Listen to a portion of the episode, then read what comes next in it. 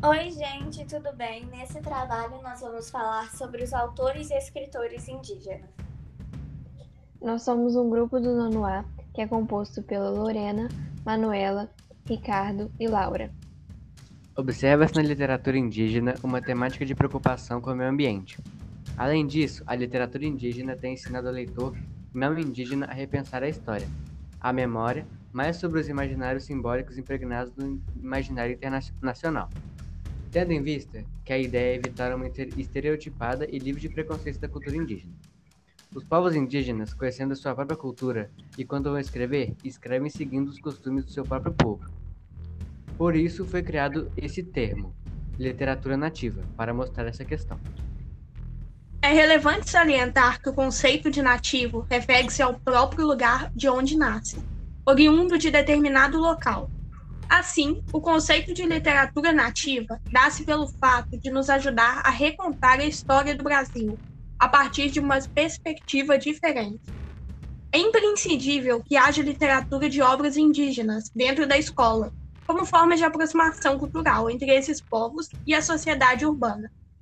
As obras de autores indígenas podem e devem ser lidas e estudadas para que se promova o letramento cultural e literário e para que se conheça como eles contribuem para a construção da diversidade da literatura brasileira.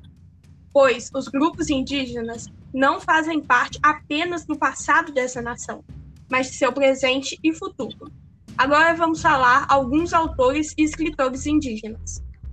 Eliane Pontiguara é professora empreendedora e escritora indígena brasileira fundou a Rede Grumim das Mulheres Indígenas e foi uma das 52 brasileiras indicadas ao projeto Mil Mulheres para o Prêmio Nobel da Paz.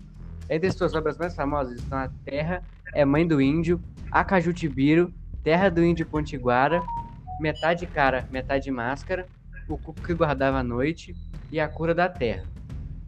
Em seus diversos, a autora tem objetivos principais a conscientização do público sobre a questão indígena, a discriminação, injustiça e a violência sofridas pelos povos indígenas, e sobre o papel que os indígenas brasileiros podem desempenhar em uma sociedade multitécnica e multicultural.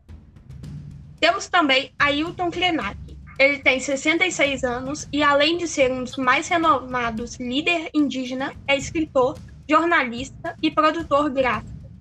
Nascido em Minas Gerais, ele trabalha na causa indígena desde a década de 1980.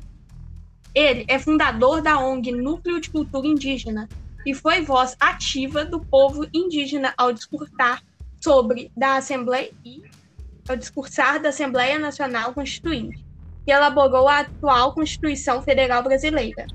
Entre suas obras mais notáveis estão Ideias para Adiar o Fim do Mundo e O Amanhã Não Está à Venda.